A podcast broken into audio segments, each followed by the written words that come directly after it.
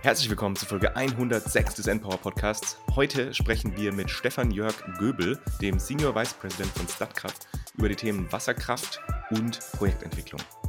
Und es ist keine ganz normale Folge, sondern es ist die Aufnahme von unserem Live-Podcast von der eWorld 2024. Nur kurz zum Setting, weil ihr das vielleicht auch ein bisschen hört. Das war ganz cool. Wir waren da auf einer Bühne, ähm, haben dann den Podcast mit ja, vor circa 60 Leuten aufgenommen und wir waren am Anfang so ein bisschen, ah, ob überhaupt jemand kommt. Aber es war richtig cool und auch nochmal vielen Dank an die ganzen OrganisatorInnen von der eWorld. Hat mega viel Spaß gemacht und ich hoffe, dass ihr jetzt auch was bei der Folge lernt. Viel Spaß damit. Stefan Göbel ist der Senior Vice President von Startkraft und wir freuen uns, dass du heute dabei bist. Einmal Applaus bitte für Stefan Göbel. Schön, dass du dabei vielen bist. Dank, vielen Dank, vielen Dank. Schön, dass du da bist. Gut, setz dich gerne. Und normalerweise ist es ja so, dass wir dieses Setting hier haben. Wir wollen ja Wissen über die Energiewende vermitteln. Aber das Ganze war die Idee, dass wir im Prinzip uns abends an der Bar treffen, mit Gästen darüber sprechen, in einer entspannten Atmosphäre und unsere Gäste uns zuhören und die, die Audience im Prinzip einfach dabei sitzt und zuhört, wie wir sinnvolle Sachen über die Energiewende erzählen. Und deswegen haben wir ein Plop-Getränk. Alkoholfrei natürlich. Und, und damit deswegen, beginnen wir jede unserer Folgen. Und deswegen sagt Markus jetzt. Fangen wir an in 3, 2, eins. Oh, Julius hat natürlich wieder ein bisschen die Bühne voll gemacht. War, war glaube ich, das letzte Mal auch schon. Ich so. dachte auch, hatten wir das letzte Mal auch schon.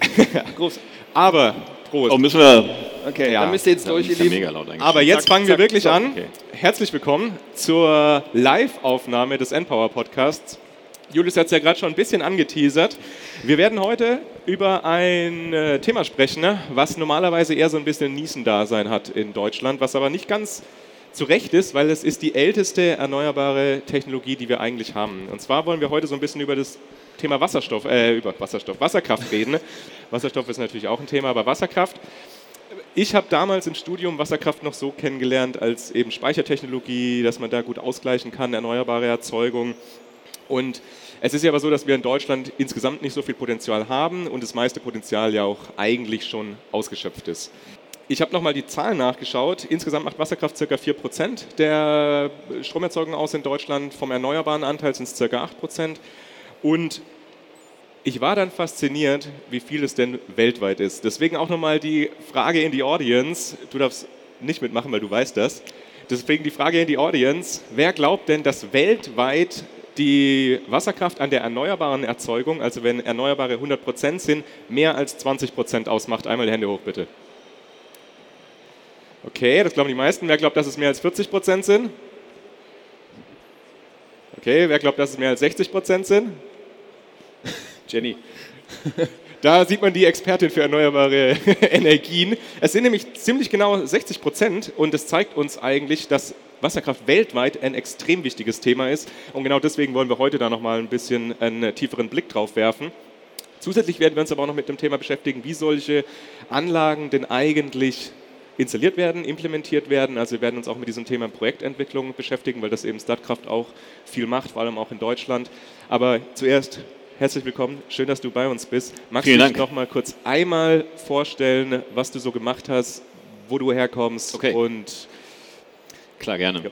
Also ähm, ich bin heute der SVP, Senior Vice President für Deutschland. Das heißt also, ich bin der Länderchef von Stadtkraft in Deutschland. Ähm, das mache ich jetzt seit ungefähr einem Jahr. Wir haben vorher eine andere Organisation gehabt. Da habe ich dann Wind- und Solarentwicklung in verschiedenen europäischen Ländern, in verschiedenen Konstellationen gemacht seit 2018. Ich habe vorher ungefähr 15 Jahre im Stromhandel gearbeitet und da das äh, gesamte äh, kontinentaleuropäische Geschäft, Geschäft, geleitet. Bin 2002 zu Stadtkraft gekommen. Ähm, warum 2002? weil ich vorher bei Enron gearbeitet habe und bin dann mit denen sozusagen pleite gegangen Ende 2001. Das war eine interessante Erfahrung. Ähm, bei Enron war ich anderthalb Jahre und vorher bei einer Unternehmensberatung und habe dann vor langer, langer Zeit Wirtschaftsingenieurwesen in Karlsruhe studiert. Das ist so in a nutshell mein CV. Genau, schön, dass du da bist. Und jetzt kommen wir zu dem Thema Entweder-Oder-Fragen. Genau, ich habe mich ja schon gerade geoutet, dass wir die Struktur nicht ganz im Kopf hatten, weil wir sie heute Morgen mal umgeworfen haben. Aber drei Entweder-Oder-Fragen, lieber Stefan. Du hast in Landau studiert, du hast in Karlsruhe studiert, du hast in Frankfurt bei Enron gearbeitet und du hast, jetzt bist du in Düsseldorf. Welche Stadt würdest du aussuchen, wenn du nochmal wählen könntest? Äh, du hast nicht gesagt, dass ich in Wien gearbeitet habe. Entschuldigung. Wien. Wien. Wien ist die Antwort, ja. Alles klar. Dann, ihr habt gestern eine Pressekonferenz gegeben, Ja. zu wo ihr gerade steht mit, mit Startkraft, wo eure Projekte gerade stehen. Deswegen die Frage, lieber eine Pressekonferenz mit Journalisten oder eine Podcastaufnahme mit wunderbarem Publikum? Ja, ähm, das ist eine super Frage, aber das ist natürlich so wie Wein und Bier. Es kommt darauf an, was man dazu isst und wer da und also äh, die mh, wir machen, wir machen keine so eine Pressekonferenz, wo wir da irgendwas vom Blatt ablegen. Das ist nicht wie bei der Bundespressekonferenz mit der blauen Wand im Hintergrund und so mega steif und so. Wir müssen total aufpassen, was wir sagen. Das ist auch ein Pressegespräch, wo wir im Kreis sitzen. Das ist mehr so ein Kamingespräch ohne Kamin. Ähm, also das hat schon einen ähnlichen Charakter, wenn die, ähm, die Kollegen von der Presse auch entsprechend äh, Fragen stellen. Ja. Und letzte Frage. Wir sprechen über Projektentwicklung und Startkraft kommt ja sehr stark aus dem Wasserbereich, aber ihr macht jetzt auch Solar, ihr macht Wind, wenn ich es richtig mitbekommen habe. Deswegen von deiner Erfahrung jetzt in, den Letz-, in dem letzten Jahr und auch davor schon bei Startkraft, was sind die einfachsten Projekte, die ihr umsetzen könnt? Was ist am einfachsten? Wind, Solar oder Wasser? Vielleicht um auch ein bisschen Eindruck Ja, zu geben. das ist natürlich relativ in der Tat. Also am einfachsten ist sicherlich ein Solarprojekt, weil das den geringsten Impact hat auf die ähm, lokalen Stakeholder insbesondere, aber wahrscheinlich auch objektiv auf Umwelt. Ähm, das ist am stärksten industrialisiert. Ähm, das hat viel mit Logistik zu tun und nachher im Bau. Ähm, das ist sicherlich das Einfachste, aber es ist auch immer noch schwierig genug. Ja, wir haben eine Folge am Montag aufgenommen mit jemand von Tenet, die kommt in zweieinhalb Wochen und der hat gesagt zum Beispiel, dass der Ausbau von den, von den, äh, von den Kabeln, also von den, den Leitungen von Nord nach Süd und so weiter, dass das sehr, sehr herausfordernd war in den letzten zehn Jahren und seitdem wir dann den Angriff auf die Ukraine hatten, seitdem realisieren Menschen, oh, die Preise sind ziemlich, ziemlich teuer, wenn wir keine Infrastruktur haben und der hat gesagt, es ist substanziell einfacher, deswegen ganz spannend, das auch von dir zu hören. Ja. Genau. Markus. Ja, und damit wollen wir auch so ein bisschen in das Thema reinstarten. Vielleicht vorher aber noch die Frage, willst du noch mal kurz was zu Startkraft sagen? Ich glaube, die meisten Leute haben das auf jeden Fall schon mal gehört, aber was macht denn Startkraft eigentlich und vor allem jetzt auch in, in, in Deutschland? Weil Ja. ich, ich habe Startkraft auch hauptsächlich eben mit Wasserkraft auch in nordischen Ländern verbunden. Okay, ich, ich mache jetzt mal 125 Jahre Unternehmensgeschichte in, äh, 60 zwei- in zweieinhalb Genau, Minuten. nicht ja. zu lang bitte. ja, ja, klar. Also äh, uns gibt es seit über 125 Jahren. Ähm, wir sind groß geworden, weil der norwegische Staat die ähm, Wa Wasserkraftmöglichkeiten entwickeln wollte. Das ging so Hand in Hand mit der Industrialisierung. Das ist im Grunde genommen so wie in vielen europäischen Ländern, entweder mit der Wasserkraft, in der Schweiz oder in Österreich oder in Deutschland, weil wir nicht so viel Wasserkraft hatten, ist ähm, die Industrialisierung auch gleichzeitig mit der Kohle gekommen zum Beispiel im, im Rheinischen Revier oder hier im Ruhrgebiet mit der Steinkohle. Da kommen wir her und wir sind ähm, 1998 nach Kontinentaleuropa gekommen, zuerst nach Holland, weil die Vorreiter waren bei der Marktliberalisierung. Deutschland, da haben wir das Büro 1999 aufgemacht. Wir sind also jetzt 25 Jahre hier. Wir feiern dieses Jahr großen Geburtstag. Ähm, wir sind gekommen, weil wir eigentlich verstehen wollten, was für einen Einfluss dieser große, wenn man so will, dominante Markt haben wird auf Nordeuropa. Das war so ein bisschen eine Verteidigungsstrategie. Haben wir aber gleichzeitig auch geguckt, was können wir hier eigentlich an Geschäft aufbauen. Wir haben angefangen mit dem Handel. Ich habe angefangen als sozusagen Verkäufer, als Originator, versucht Geschäfte zu machen mit Stadtwerken, mit Großindustrie. Ähm, und wir sind von da aus dann weitergegangen in Cross-Border-Handel, in Kundenhandel, ähm, haben Gaskraftwerke entwickelt, haben uns ähm, äh, Wasserkraftwerke in Deutschland ähm, her- hergeswappt in, einem, in so einem Asset-Deal ähm, und sind vor fünf Jahren eben in die erneuerbaren Wind und Solar eingestiegen, auf relativ breiter Basis mit Akquisition und mit einem organischen Wachstum. Das ist so unsere Geschichte, wie wir jetzt hierher gekommen sind. Darf ich da noch kurz rein? Ich wohne jetzt in Norwegen, wissen vielleicht ein paar von euch, und da ist es so, dass Deutschland immer sehr stark als der größte Markt in Europa wahrgenommen wird. Jetzt ist es aber so, dass wir in Deutschland ganz viele andere potenzielle Konkurrenten haben. Also was, was, was ist das Interesse von Startkraft, in so einen großen, aber auch kompetitiven Markt wie Deutschland reinzugehen? Naja, Deutschland war 1999 überhaupt nicht kompetitiv. Ich würde sagen, wir hatten, das war auch der Grund, weshalb ich äh, diesen Arbeitgeber gewählt habe damals, ich hatte den Eindruck, wir waren fünf Jahre vor dem Wettbewerb. Okay. Weil dieses Thema Liberalisierung, das war in Norwegen seit 1992 präsent, das Mindset war ganz anders. Also da, ich sag mal, die, die, die Konkurrenz, die klassische deutsche Energiewirtschaft, das war jetzt nicht wirklich ein attraktiver Arbeitgeber für mich und war insofern aus meiner Sicht auch kein, kein attraktiver Lieferant. Die, die, die Kollegen und die Wettbewerber haben natürlich aufgeholt, ähm, aber damals war Deutschland wide open sozusagen. Wir haben, eigentlich hat der Markt gewartet auf jemanden wie uns, der mit einem sehr soliden Hintergrund kommt, aber ein bisschen aufmischt. Und ich glaube, mit der Haltung ähm, haben wir uns auch hier einen sehr guten Namen gemacht und äh, sind gut eingestiegen. Genau, und auf das Thema quasi, wie ihr eingestiegen seid, beziehungsweise jetzt die Projekte Solar und Wind, kommen wir dann gleich nochmal zu sprechen. Wir wollten jetzt aber im ersten Block noch so ein bisschen über dieses Thema Wasserkraft reden. Ja. Ich habe ja gerade schon so ein bisschen in der Einführung was gesagt zu den aktuellen Gegebenheiten der Wasserkraft, wo die eigentlich dasteht, aber kannst du uns nochmal so einen Eindruck vermitteln, welche Rolle eigentlich Wasserkraft spielt, sowohl in Deutschland, aber auch eben ja bisschen globalerer Ebene. Ich, ich fange mal mit der Welt an. Ihr habt das ja, das ja die Zahlen schon genannt. Also Wasserkraft ist traditionell die wichtigste erneuerbare Energiequelle und traditionell vielleicht auch überhaupt die allererste oder eine der allerersten Energiequellen, um ähm, Strom zu erzeugen. Oder vorher mit Mühlen einfach Kraft zu erzeugen. Und ähm, ein Riesenausbau in den 50er, 60er Jahren, ja. ähm, Megaprojekte, alle haben vielleicht schon mal ein Bild von dem Hoover Dam in den USA gesehen oder waren vielleicht schon mal in der Nähe oder so. Ähm, das ist die Heritage. Und der Ausbau von den machbaren Projekten lief so bis in die 80er, 90er Jahre, würde ich sagen. Und ähm, in Deutschland ähm, haben wir auch in diesem Rhythmus ungefähr ausgebaut, an den großen Flüssen, also vor allen Dingen in Bayern, mhm. zum Teil in Baden-Württemberg ähm, und dann eben auch Pumpspeicherkraftwerke in den Alpen oder Speicherkraftwerke in den Alpen. Das ist das, was es in Deutschland da gibt. Ähm, wir selber betreiben an der Weser eine Reihe von Laufwasserkraftwerken, relativ klein. Das hat auch viel mit ähm, Wasserregulierung zu tun.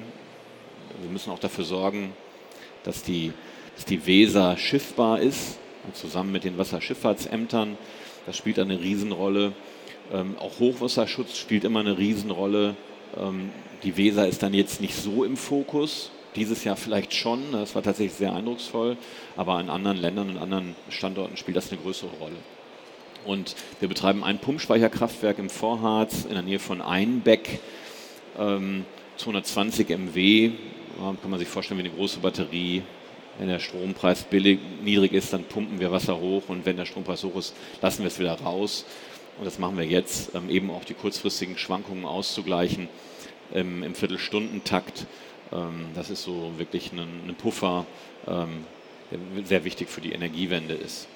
Ausbaupotenzial in Deutschland ist mikroskopisch, spielt im Grunde genommen keine Rolle. Es gibt eine Handvoll kleinerer, mittlerer Projekte, die vielleicht irgendwann noch kommen. Alles sehr schwierig, äh, technisch vielleicht machbar, aber ökonomisch grenzwertig.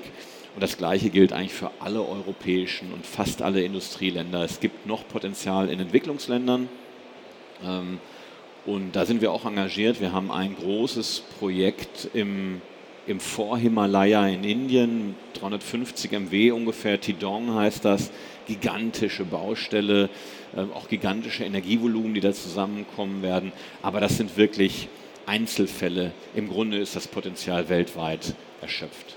Und in Deutschland ist es aber so, dass relativ viele von den Einlagen ja auch ziemlich klein sind, oder? Also das, ich glaube, gibt so ein paar hundert große und dann gibt es eher so ein paar tausend sehr kleine Anlagen. Ja, genau. Es gibt so Kleinstwasserkraftwerke ja. im, im 100 kW-Bereich, ähm, die also ökonomisch kaum eine Rolle spielen, lokal natürlich immer interessant und so, aber nicht, nichts mehr beitragen können zur Energiewende. Da geht es eher darum, wie erhalten wir die.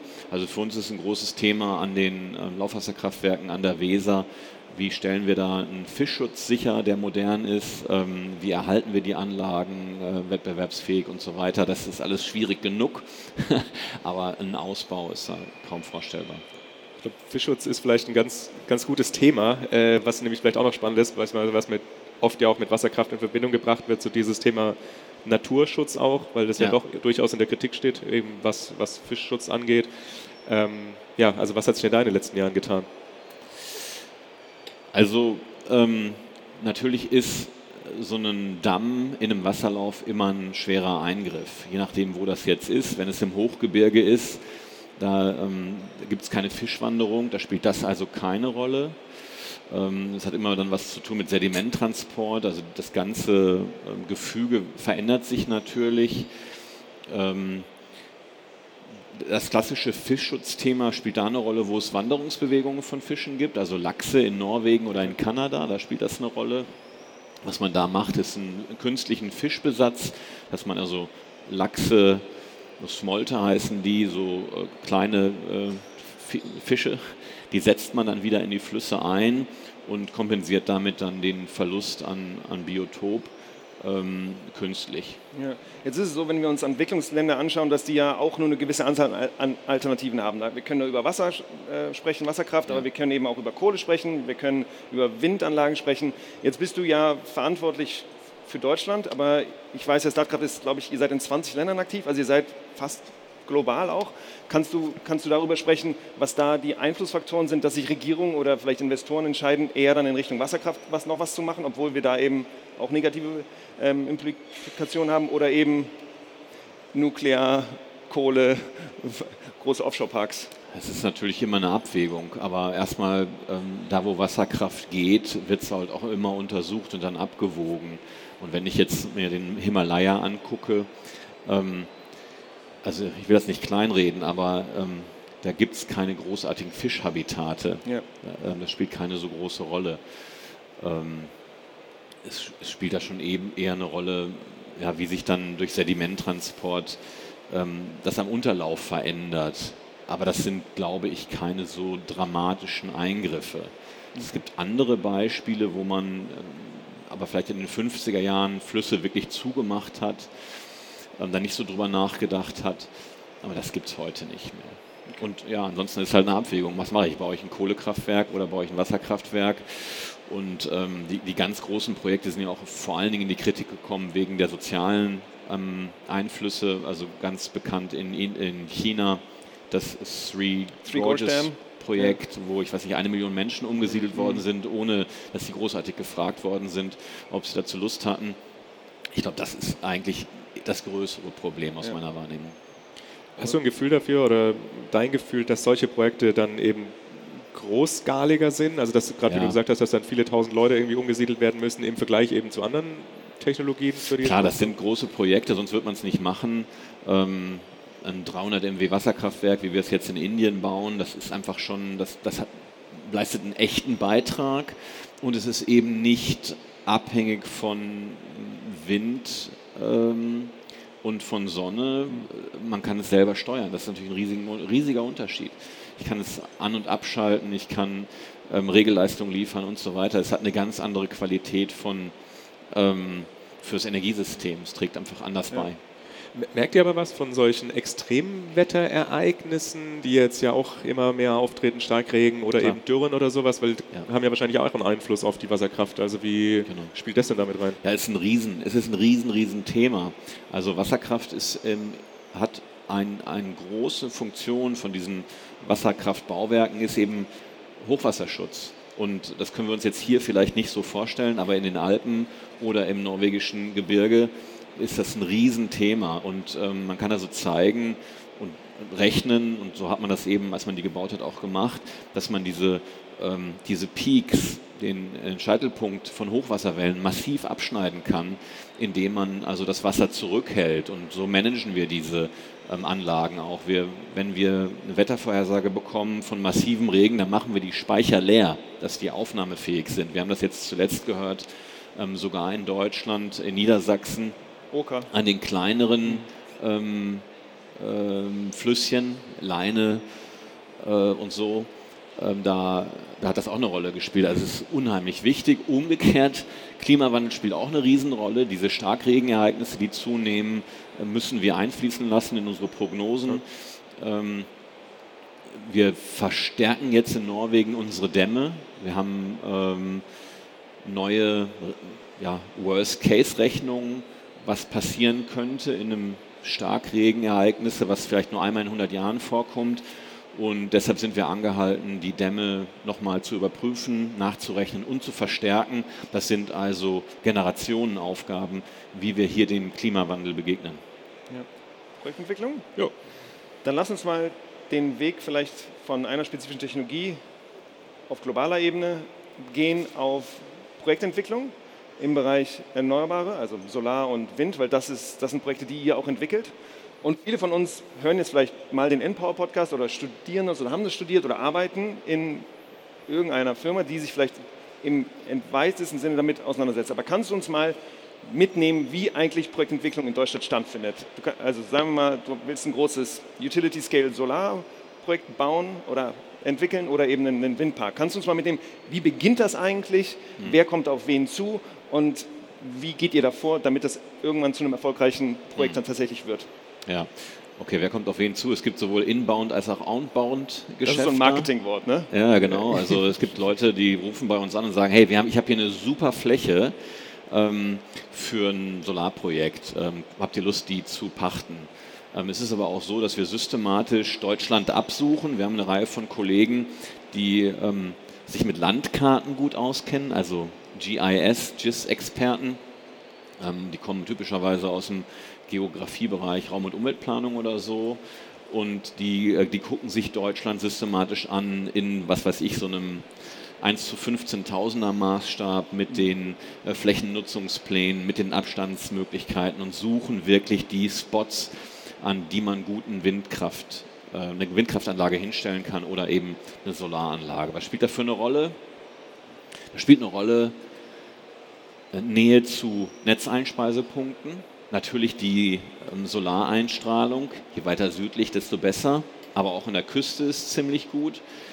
Ähm, Wind, Windgeschwindigkeit ist wichtig. Ja, das hilft meistens. Auch da ist äh, norddeutsche Tiefebene ist besser als irgendwo ähm, im Mittelgebirge im Tal. Und wenn ich ins Mittelgebirge gehe, dann muss ich mir die Mikrotopographie sehr gut angucken. Also da fängt es schon mal an, da gibt es diese Kollegen, die eben mit den Landkarten arbeiten und systematisch nach Möglichkeiten suchen oder Inbound-Geschäft, ruft jemand an und sagt, ich habe eine Fläche, gucken wir uns die Fläche an und sagen, passt die, passt die nicht, ähm, können wir dafür ein Angebot machen. Und dann müssen wir die Flächensicherung machen. Dann würden wir also typischerweise mit den Leuten, die angerufen haben, über einen ähm, Optionsvertrag sprechen ähm, und sagen, okay, ähm, wenn Stadtkraft möchte, kann Stadtkraft innerhalb der nächsten fünf Jahre hier äh, diese Fläche pachten Voraussetzung ist, dass wir ähm, eine Genehmigung bekommen und einen positiven Investmententscheid.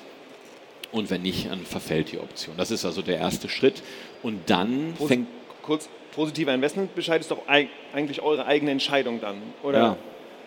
Ihr rechnet das durch und guckt, ist es ein attraktives Projekt? Genau, aber das ist erst ganz am Ende. Ja. Das heißt, ich weiß nicht, ob du darauf hinaus willst, aber für den ähm, Partner auf der, der Flächeneigentümerseite der muss sich entscheiden ähm, für einen ähm, Pächter für sein Land. Idealerweise nicht nur abhängig vom Preis, das würde man ja konventionell erwarten. Naja, gut, wir zahlen, äh, weiß ich nicht, 3000 Euro pro Hektar pro Jahr für eine Solarfläche. Der Wettbewerb zahlt vielleicht 3500. Mhm. Dann würde man ja erwarten, dass man zu dem geht, der mehr zahlt. Aber das ist eben nicht das Einzige. Man muss eben auch einschätzen, wie gut der Projektentwickler äh, das machen wird, damit er auch eine Genehmigung bekommt. Also traue ich denen das zu.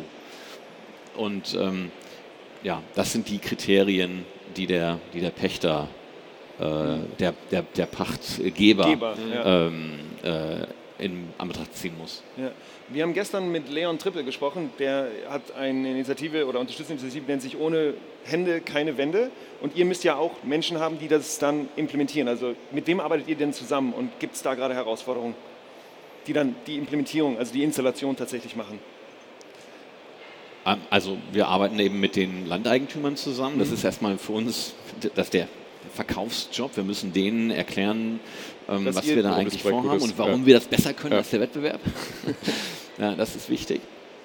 Ähm, und dann haben wir natürlich alle lokalen Stakeholder. Das fängt an bei den Bürgermeistern, den Gemeinderäten, ähm, den Nachbarn sprichwörtlich auf der Fläche. Die wollen ja wissen, ob da im Feld nebenan ähm, irgendwie 20 Hektar äh, Solarpanels hingebaut werden oder ob man dann am Horizont Windkraftanlagen sieht. Das wollen die wissen. Die wollen wissen, wie so eine Baustelle abläuft. Äh, wir haben die lokalen Interessengruppen. Manchmal hat man Bürger, Bürgerinitiativen gegen die Projekte. Manchmal hat man lokale Umweltschutzverbände vielleicht für das Projekt. Man hat aber auch die Feuerwehr, weil die im Zweifelsfall sich die Frage stellen, okay, wie kann man das löschen, wenn irgendwas passiert? Man hat ähm, aus dem Umfeld vielleicht potenzielle Co-Investoren, die sagen, ich hätte gerne so eine Bürgerbeteiligung daran und so. Das ist die Gemengelage vor Ort. Dann habt ihr eine Person oder zwei Personen von euch, die sich dann mit jedem Projekt aus oder, oder was ist das für ein Workload, der da Genau. Also wenn wir ein Projekt gesichert haben von der Landsicherung her, dann machen wir einen Projektplan und sagen, okay, jetzt müssen wir drei Jahre lang oder so an der Genehmigung arbeiten und ähm, alle lokalen Stakeholder überzeugen. Ähm, hängt davon ab, ähm, ob die Fläche jetzt schon ähm, vorgesehen ist als Windvorrangfläche. Das ist leider meistens nicht der Fall. Äh, da muss man also durch diesen ähm, ja, durch diesen Prozess gehen, die Gemeinde zu unterstützen, ähm, im Zweifelsfall einen Flächennutzungsplan zu machen. Manchmal muss auch ein Regionalplan noch gemacht mhm. werden. Da gibt es in unterschiedlichen äh, Bundesländern unterschiedliche Regeln. Das ist der Job. Dafür braucht man dann oft, eigentlich immer dann am Ende äh, Umweltgutachten, also zu Fischen in dem Fall nicht, ja, zu Vögeln und äh, zu Fledermäusen und zu ähm, allen möglichen Tieren, die da vielleicht leben könnten und das dann Einfluss hat. Ähm, und ähm, dann reicht man irgendwann einen Genehmigungsantrag ein. Gleichzeitig läuft das Engineering.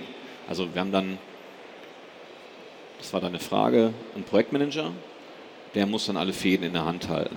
Der hat also dann ähm, einen Kollegen, der kümmert sich um die Wirtschaftlichkeitsrechnung, der hat ein Engineering-Team, die machen das Layout, die sagen, welche Turbine kommt in Frage. Dann haben wir den Einkauf, die sagen, okay, welche Turbinen werden denn zu dem Zeitpunkt lieferbar sein, von wem, was werden die kosten. Ähm, dann haben wir die, ähm, ja, diese Umweltfragen, dann haben wir das lokale Stakeholder-Management. Man hat also ja so zwischen fünf und zehn Workstreams, äh, die in das Projekt reinarbeiten. Der Projektleiter muss die Fäden zusammenhalten und ähm, hat dann hoffentlich nach fünf Jahren eine Baugenehmigung in der Tasche.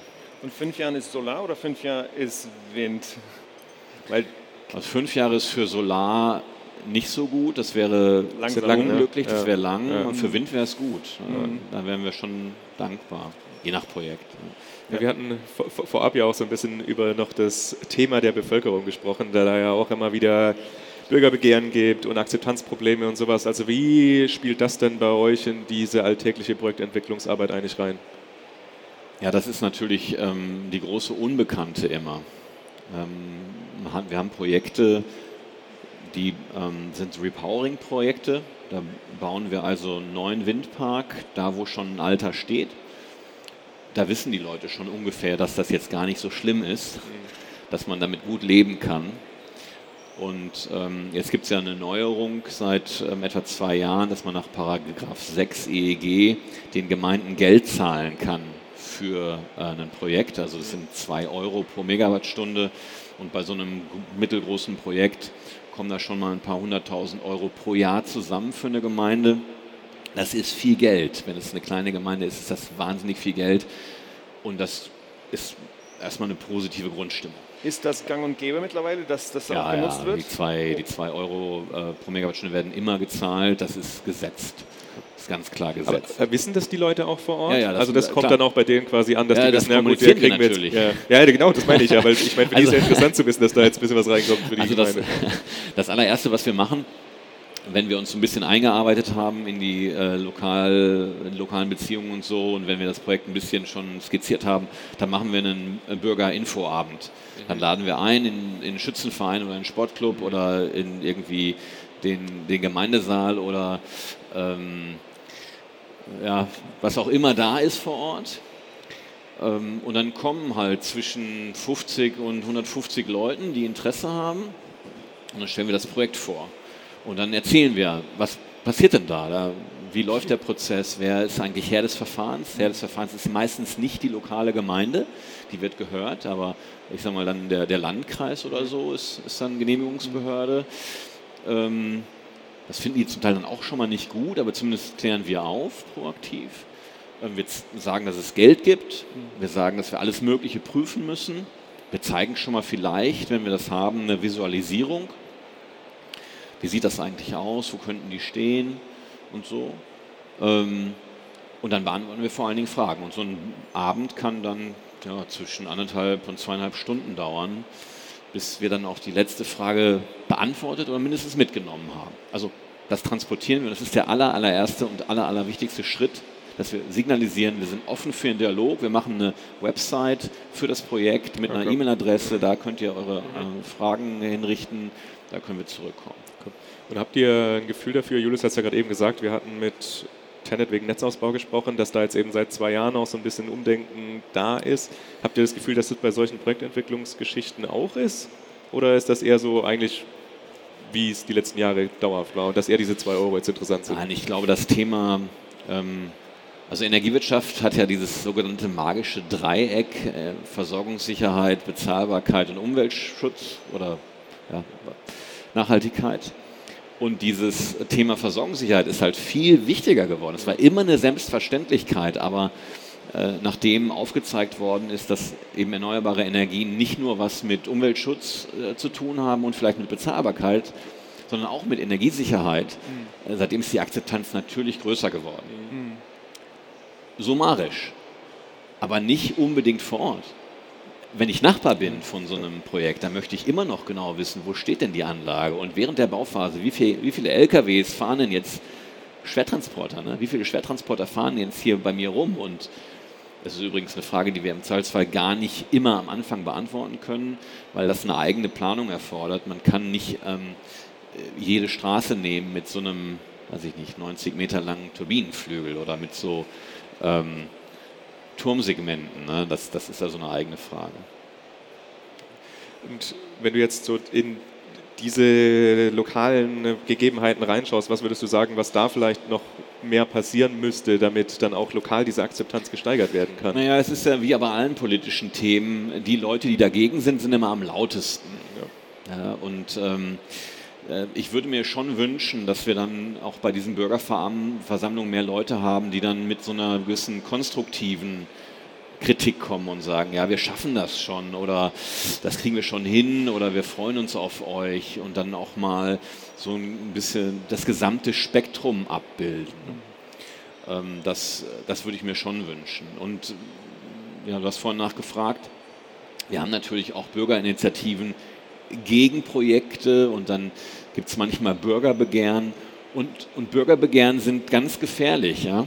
Das ist das Problem von, immer von der direkten Demokratie, weil es nur die mitmachen, die dagegen sind. Mhm. Ja, wir haben dann eine Wahlbeteiligung von 25 Prozent und von den 25 Prozent sind 53 Prozent dagegen.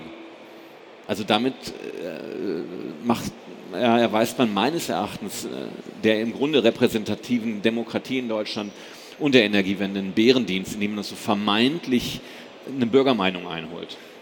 Aber ja. dann ist es doch so, dass vielleicht auch die Arbeit von Projektentwicklern wie Startkraft oder anderen auch wäre, da eben wirklich sehr, sehr viel vor Ort zu sein. Ist, macht, also genau, ist das, geht ihr dann von Haus zu Haus wie die SPD und verteilt ähm, Rosen? Ja, also das, das geht das ein bisschen, im Zweifel auch geht, nicht, das geht ein bisschen zu weit. Ja, ja. naja, aber ein Bürgerabend, das ist schon eine sehr offene Veranstaltung. Es gibt da Wurfzettel, also ähm, wir, ja, ne, wir gehen wirklich von Haustür zu Haustür und laden dann ein zu der Informationsveranstaltung. Wir schreiben das in der Lokalpresse. Also das, wir machen da schon echt ganz schön viel Arbeit vor Ort und da muss es auch passieren. Ne? Wir haben eine Gesetzgebung gekriegt, seit äh, dem russischen Krieg ähm, gegen die Ukraine. Die Gesetzgebung ist schon sehr positiv. Wir haben ähm, festgelegt, dass Windkraft oder erneuerbaren Projekte im überwiegenden öffentlichen Interesse sind. Das ist schon mal gut. Haken hinter. Wir haben das Ziel, dass 2% der Landesfläche ausgewiesen werden sollen für Wind. Haken hinter. Aber vor Ort, das Genehmigungsverfahren ist immer noch ein Abwägungsverfahren. Und da geht es immer noch um Menschen. Und diese Arbeiter, die Kernerarbeiter, das an der Schippe stehen, das passiert vor Ort. Mhm. Das machen wir mit lokalen Partnern, mit den Landeigentümern, mit den Gemeinderäten, die sich da engagieren, aber auch gerne mit ähm, Bürgerinitiativen oder auch mit ähm, Beteiligungsgesellschaften, äh, weil wir eben je nach äh, Projektkonstellation auch bereit sind, eine Turbine von fünf zum Beispiel zu verkaufen, um eben auch äh, lo lokales Geld da ähm, zu binden. Was, was schwierig ist, aber das gehört dazu, machen wir natürlich. Haben wir noch ein bisschen Zeit? Wir haben ein paar Minuten haben okay, wir noch. Ja, okay, genau. ja, dann will ich noch mal ganz kurz einmal vielleicht zurück zu diesem Thema äh, Großprojektentwicklung, was denn sonst vielleicht noch Punkte sein könnten, die äh, herausfordernd sind in diesen ganzen Prozessen und ob sich da jetzt was geändert hat, also jetzt abseits von diesem Thema der Bürgerakzeptanz. Ja, das große Thema, wenn man die Zeitung aufschlägt und was natürlich in den Konzernzentralen ein Riesenthema ist, ähm, Lieferkette. Mhm. Das ist ein Riesenthema. Ähm, erstmal ist alles teurer geworden und ähm, das ähm, sind diese, das sind die Turbinen an sich, die sind teurer geworden.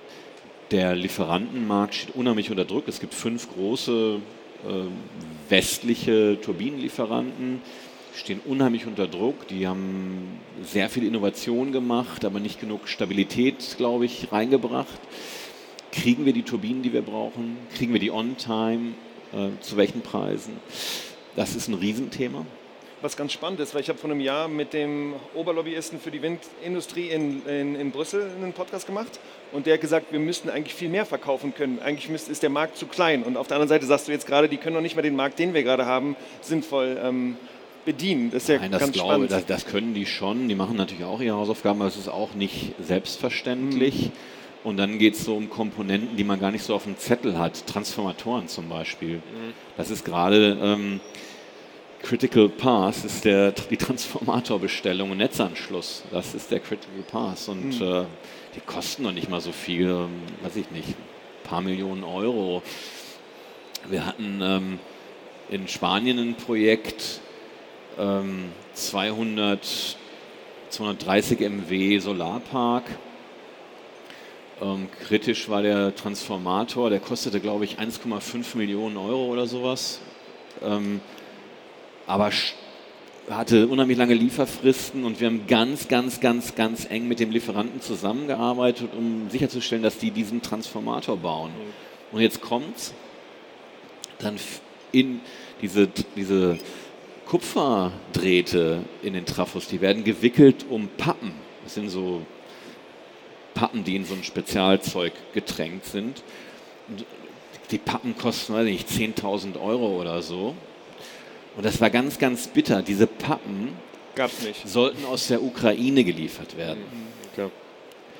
was? Es kann nicht sein. Jetzt steht da ein LKW aus Polen mit den Pappen an der ukrainisch-polnischen Grenze. Mhm. Und das zeigt uns, wie, wie nah dieser Krieg ist und wie sehr uns das hier betrifft. Und wir haben sie dann bekommen, ne? aber so einen, im Rahmen von so einem 150 Millionen Projekt für 10.000 Euro eine Komponente, die dann den Zeitplan schiebt. Ne? Mhm. Dann haben wir das Projekt mit Chi das Problem mit China, die ähm, natürlich der Lieferant sind für alles auf der Photovoltaikseite, auch auf der Leistungselektronikseite. Und ähm, da gibt es tolle Lieferanten mit tollen Produkten und, und hoher, hoher Verlässlichkeit. Aber ähm, wir müssen natürlich auch genau hingucken, wie und wo die produzieren. Wir haben vor zwei Jahren diese Berichte gesehen über Zwangsarbeit in Xinjiang. Mhm. Ähm, damit darf man nichts zu tun haben, muss man genau hingucken, wo äh, die Produkte herkommen, die man einkauft. Also Lieferkette ist ein Riesenthema. Eine Nachfrage vielleicht noch zur Lieferkette. Wir haben in den letzten Wochen relativ viel gehört über Houthi-Angriffe im Roten Meer. Ja. Ist das was, was bei Projektentwicklern auch Kopfschmerzen, äh, für Kopfschmerzen sorgt? Naja, jetzt nicht direkt, aber ähm, natürlich, wenn ähm, der Suezkanal zu ist, ähm, dann okay. dauert es einfach zwei Wochen länger.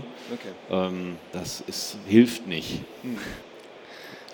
Julius hat es gerade eben angesprochen, äh, so ein bisschen Fachkräftethema für ja. Installateurinnen und sowas. Ist das auch noch ein Thema oder sagt ihr, da ist der Markt eigentlich schon so aktuell, dass es im Großen und Ganzen passt für euch? Weil ja, da hat man ja in den letzten Jahren eben auch viel drüber gesprochen. Wahrscheinlich ist es auch anders zwischen Wind und Solar, oder? Also weil, weil Solateure im Zweifel auch auf Gebäuden arbeiten können. Ja, wir haben natürlich keine Solateure, weil ja. wir keine Dachprojekte haben. Ja, ne? Das sind dann schon auf der einen Seite Ingenieure oder zum Teil, ähm, wenn man die ganz großen Projekte auch angelernte ähm, Hilfskräfte, die dann die Montage machen können. Das ist mir eine Frage von Logistik, dass dann bei diesen eine Million Teilen auf der Baustelle alles ineinander greift. Mhm. Das ist also ein Riesenpuzzle, ähm, was dann entsprechend professionell gehandhabt werden muss. Ähm, also natürlich Mitarbeiterinnen zu finden ist schwieriger geworden und äh, ähm, erfordert einen Riesenaufwand. Da sind wir sehr aktiv dran. Deshalb bin ich auch hier, ne, um zu werben für uns als Arbeitgeber.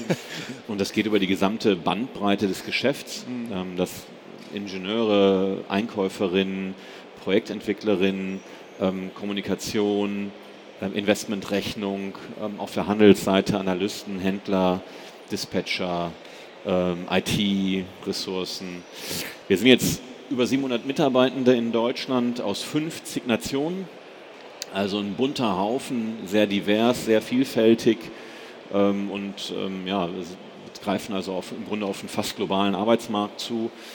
Das geht in der Projektentwicklung nicht. In der Projektentwicklung muss man Deutsch sprechen, sehr gut kommunizieren können und am besten man spricht den lokalen Dialekt. Ne? Das hilft. das hilft dann, ja, ja, das kann ich mir gut vorstellen. Ist aber, ist aber auch in Spanien so. Ja, vor allem, wenn man in den Schützenverein geht dann und dort die Veranstaltung macht. Ja. Ausblick? Ja, Stefan, jetzt haben wir eben, jetzt haben wir, genau, wir haben über Wasserkraft gesprochen, wir haben über Projektentwicklung gesprochen. Du hast, als wir über Projektentwicklung gesprochen haben, hast du gesagt, grundsätzlich sind wir in Deutschland, haben wir eine Regulierung, die schon relativ unterstützend ist, sagen wir es mal so. Trotzdem hören wir immer mal wieder, Bürokratie dauert ewig lange, wir kommen durch die ganzen lokalen Prozesse nicht durch. Was wären so deine zwei, drei Wünsche vielleicht, was die Bundesregierung tun könnte oder was wir alle zusammen tun könnten, um die ja, um den Ausbau einfach ja. zu beschleunigen. Ja, die Bundesregierung hat ja ähm, einen Krieg gemanagt, wenn man den überhaupt managen kann, ähm, eine Gaskrise gemanagt auf dem Rücken, also hat dann unheimlich viel gemacht, losgetreten in der Energiewende.